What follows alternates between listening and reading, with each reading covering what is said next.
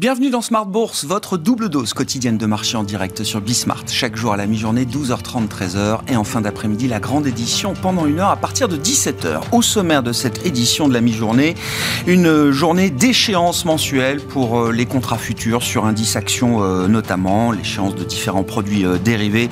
Tout au long de cette journée de bourse, une échéance mensuelle qui sera à nouveau négative. Hein. On était plutôt autour de 6500 points sur le CAC 40 lors de la dernière échéance. On se situe au niveau de 6000 350 points autour à mi-séance avec un rebond de fin de semaine pour les actions européennes. Rebond de plus de 1% actuellement pour tenter de, de préserver le bilan euh, hebdomadaire autour de l'équilibre sur les actions euh, européennes notamment. Mais euh, globalement, quand on regarde un grand indice mondial comme le MSCI World, on est en train d'enchaîner sans doute une septième semaine consécutive de baisse, ce qui est quand même très très rare, voire inédit pour cet indice de référence pour les actions mondiale. On notera contre la tendance cette semaine le rebond des actions euh, chinoises, emmené par le secteur technologique. Euh, un rebond effectivement qui se fait sur un, sentiment et un pessimisme sans doute extrême de la part des opérateurs de marché. Et la moindre bonne nouvelle venant des autorités euh, chinoises suffit à déclencher un, un, rebond sur les actions chinoises. La nouvelle du jour, c'est un ajustement d'un des taux de la Banque centrale chinoise qui permet de soutenir le marché du logement, le marché immobilier. Et cette bonne nouvelle a permis effectivement de consacrer une semaine de rebond sur les actions chinoises. Pour autant, l'amélioration du sentiment de marché euh, est-elle euh, nécessairement euh, une amélioration de la conjoncture en Chine? Certainement pas. Quand on écoute le discours de certaines entreprises présentes sur place, c'est le cas du président de Richemont aujourd'hui, la maison mère de quartier, groupe suisse bien sûr, Johan Rupert, qui tient un discours particulièrement négatif sur euh, la Chine, le consommateur chinois et l'économie chinoise. Euh, la Chine est en train de danser sur un volcan aujourd'hui, estime le président de Richemont, qui euh, estime que l'économie chinoise continuera de souffrir plus longtemps que ce qu'on pense aujourd'hui. C'est un sentiment qui est exprimé par Johan Rupert aujourd'hui. On verra si ce sentiment a une résonance macroéconomique. Nous en parlerons avec Gilles Mouette, le chef économiste du groupe AXA, qui sera avec nous en visioconférence dans un instant. Et puis comme chaque vendredi, un focus sur vos finances personnelles, un sujet patrimonial dont nous parlerons avec Audrey Ferry, euh, responsable de l'ingénierie patrimoniale de Bordier et compagnie à Paris. Le sujet du jour tourne autour des droits de donation et euh, plus précisément comment lisser la fiscalité de ces droits de donation.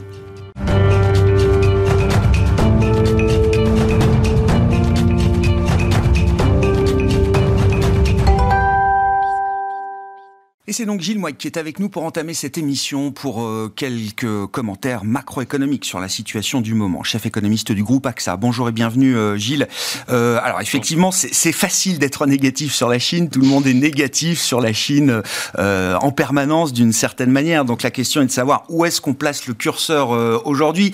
Et c'est vrai que d'un point de vue anecdotique, les, les propos du patron de Richemont aujourd'hui sont quand même particulièrement négatifs. Il estime que le consommateur chinois n'est pas en bonne forme que l'économie chinoise est sans doute en contraction euh, aujourd'hui et que le rebond qu'on attend, qu'on espère de l'économie chinoise sera sans doute euh, beaucoup plus faible et beaucoup plus lent que les rebonds précédents qu'on a pu euh, observer pour l'économie chinoise qui continuera donc de souffrir plus longtemps que ce qu'on imagine. Ça, c'est le, le sentiment exprimé par un chef d'entreprise, Gilles. Est-ce que ce sentiment trouve une résonance macroéconomique?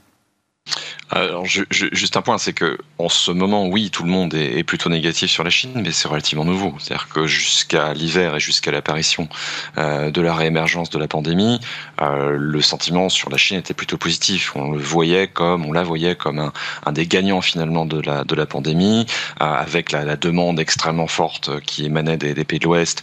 On pensait que les exportations chinoises allaient pouvoir compenser très très nettement l'atterrissage en douceur de la, de la demande interne liée à leurs mesures de politique économique. Donc ce, sentiment négatif, il est, il est relativement récent. Il est récent, mais il est malheureusement sans le justifier. Justifié pour deux raisons. La première, c'est que si on revient à la source immédiate de tout cela, à savoir la pandémie, on ne voit pas très bien en fait euh, comment la Chine pourrait renoncer complètement à son programme, à sa politique dite de zéro Covid.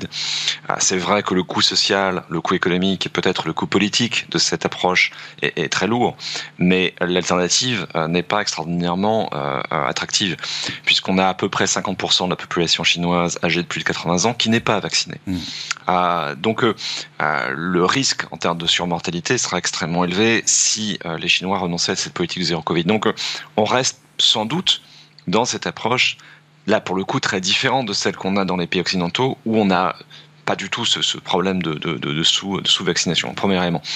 Deuxième élément, euh, la Chine euh, commence à décevoir de manière un peu régulière maintenant sur ce qui est censé être cette fameuse nouvelle étape euh, de mmh. son modèle de croissance, ce passage à une croissance mature, tirée par une demande intérieure, sans euh, dérive en termes de, stabilité financière, sans surinvestissement dans euh, l'immobilier en particulier, et finalement on n'y arrive jamais. C'est-à-dire que lorsque les politiques économiques chinoises ont pour objectif premier d'arrêter la surchauffe. Euh, l'impact est très vite trop lourd sur la demande intérieure et c'est ce qu'on voit depuis quelques mois, c'est-à-dire toutes ces décisions qui ont été prises sur le blocage des plateformes Internet, sur euh, l'immobilier, se sont traduits par un repli euh, probablement plus massif qu'espéré de l'activité de globale. Euh, ce qui fait qu'on a toujours ce retour à la fin des fins sur le vieux modèle chinois eh qui, ont, qui est euh, faisons davantage d'exportation, comptons davantage sur le reste du monde, et euh, cette incapacité finalement à passer à ce nouveau modèle commence à poser problème et mm. commence à créer un scepticisme un peu général sur la Chine qui va au-delà euh, du problème conjoncturel auquel il doit faire face aujourd'hui. Sur le court terme, est-ce que les vieilles recettes, comme vous dites, euh, Gilles, peuvent amener quand même un, redressement, un rebond substantiel de l'économie euh, chinoise sur la deuxième partie de, cette année?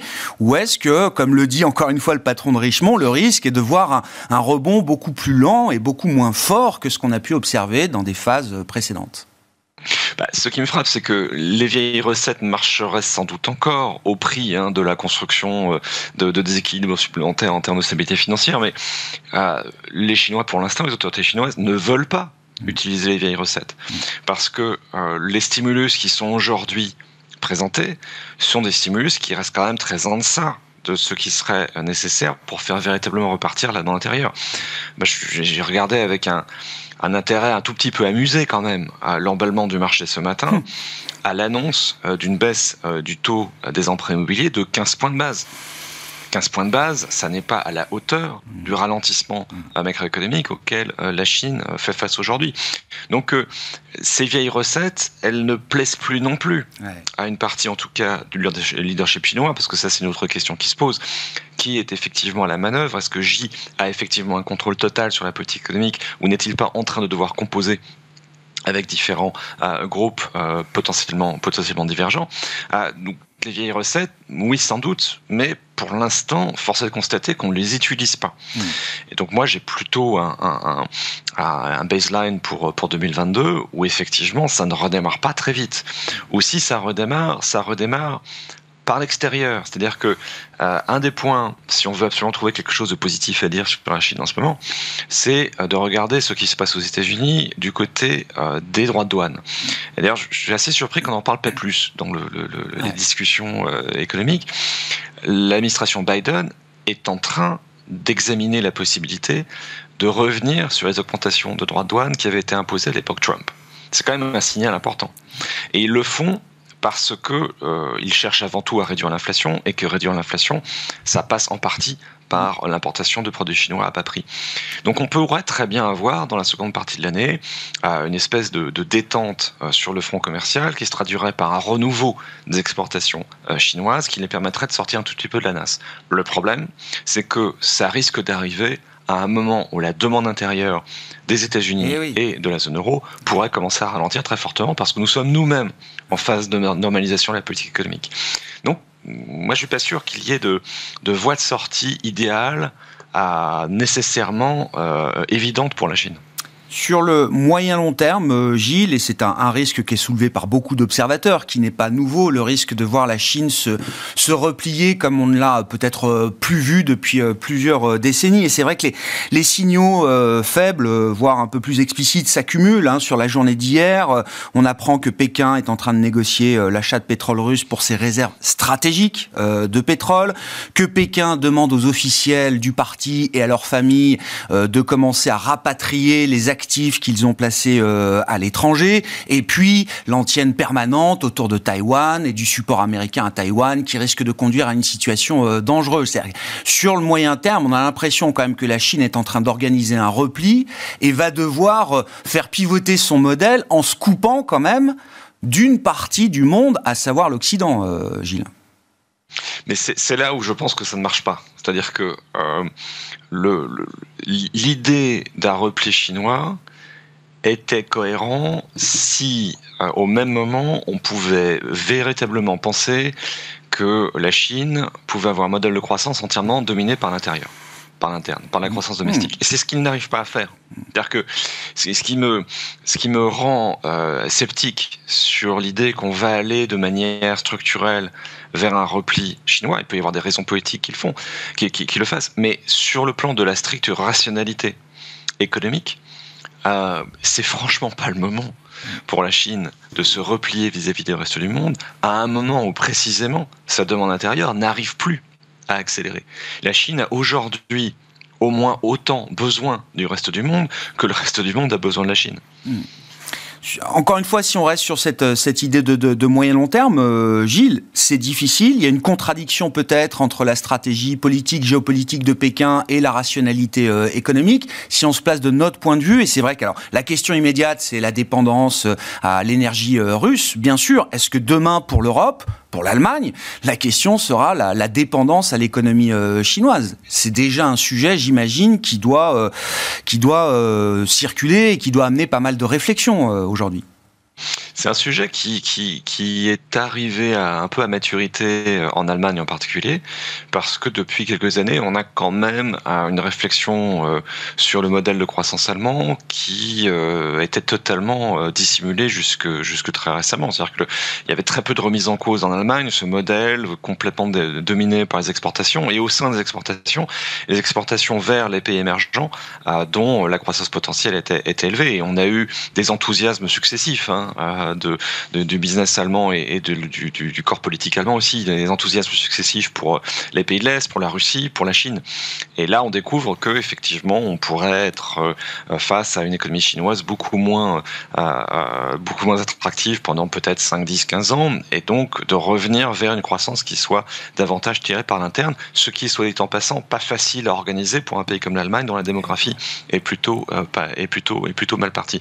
Donc oui, il faut, il faut commencer à, à, réfléchir à cela. Et le débat, en fait, est particulièrement complexe pour l'Europe. C'est-à-dire que euh, du côté américain, d'une certaine manière, on peut être droit dans ses bottes. C'est-à-dire que les États-Unis restent une économie insulaire, mmh. où le poids des exportations dans le PIB est extraordinairement faible, mmh. où la demande intérieure reste l'élément mmh. absolument déterminant. Et finalement, et peut-être paradoxalement, puisque c'est censé être l'hégémon euh, euh, géopolitique, euh, les États-Unis peuvent fonctionner relativement correctement avec des marchés extérieurs en berne. Les Européens ont fait le choix absolument inverse. Mm. Et ça, ça renvoie à, des choix stratégiques pour, pour l'Europe qui sont, qui sont compliqués. Et au sein de l'Europe, on va sans doute retrouver une vieille opposition entre un modèle de croissance français qui est souvent plus axé sur la demande intérieure, mm.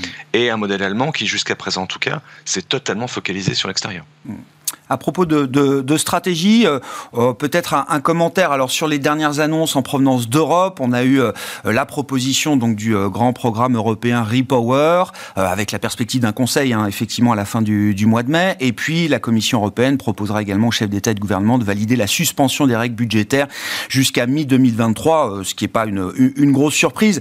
Est-ce qu'il y a quand même un peu d'intelligence collective là, dont on peut se satisfaire au niveau européen face aux, aux enjeux immédiats, stratégiques, Gilles?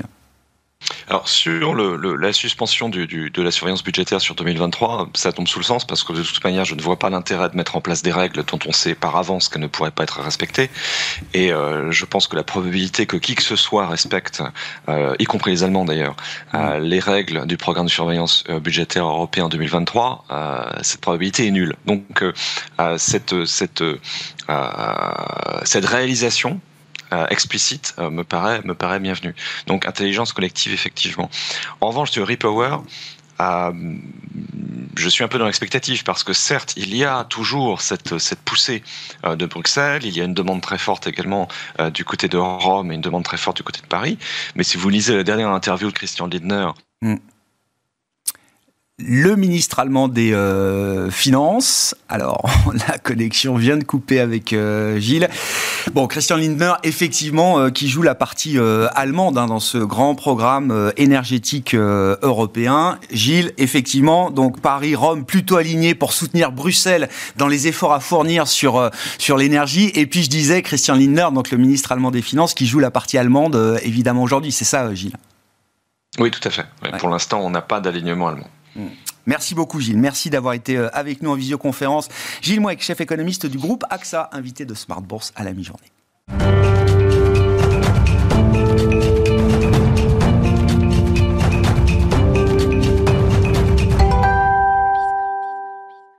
Vendredi, on parle de vos finances personnelles, de vos enjeux patrimoniaux. Et c'est Audrey Ferry qui est à mes côtés euh, ce vendredi, le responsable de l'ingénierie patrimoniale de Bordier et compagnie à Paris. Bonjour Audrey. Bonjour Grégoire. Merci beaucoup d'être là. Oh, un sujet effectivement qui est un classique, on va dire, des sujets patrimoniaux, la question des, euh, de la donation. Effectivement, on l'a déjà euh, explicité avec vous. Le sujet le plus spécifique, plus spécifique aujourd'hui, c'est celui de la question des droits de, de donation qui paye et comment lisser la fiscalité de ces droits de, donation. Il faut rappeler rappeler peut-être le, cadre et les règles qui s'appliquent effectivement en matière de donation, euh, pour commencer, Audrey. Oui, bien sûr. Euh, le paiement des droits de donation, il est en principe supporté par le donataire. Le donataire, c'est la personne qui va recevoir une donation. Mais il est possible de déroger à cette règle et de prévoir dans l'acte de donation que les frais et les droits de la donation seront euh, supportés par le donateur, c'est-à-dire la personne euh, qui donne. Qui fait, voilà, qui fait la donation. Exactement. Euh, c'est un schéma, on va le voir, qui, peut être intéressant. surtout, il, il s'applique ce choix de manière très libre, puisque quel que soit l'objet de la donation, ça peut être euh, un appartement, des actions, une somme d'argent, euh, quel que soit aussi le montant qui va être donné et également le bénéficiaire euh, de la transmission. Hmm. C'est pas réservé à une donation faite, faite pardon, entre un enfant et un parent. Oui, je comprends. Très clair. en quoi est-ce que c'est une stratégie intéressante, effectivement, que ce soit le donateur, celui qui donne, qui, assume aussi les droits de donation au donataire Alors, euh, cette euh, prise en charge des droits de donation par le donateur, elle est intéressante, c'est une bonne stratégie patrimoniale parce qu'elle va permettre de transmettre plus. On va prendre un exemple pour illustrer euh, ce propos. Imaginons un oncle qui souhaite transmettre une somme d'argent de 500 000 euros à sa nièce. Mhm. Les taux, le taux pardon, de droits de donation entre eux, c'est 55 donc si la nièce, qui est la donataire, qui reçoit cette somme d'argent, paye les droits de donation, elle va acquitter 275 000 euros de droits de donation. Il lui reste donc en net, sur la somme d'argent transmise par son oncle, 225 000 euros. Très clair.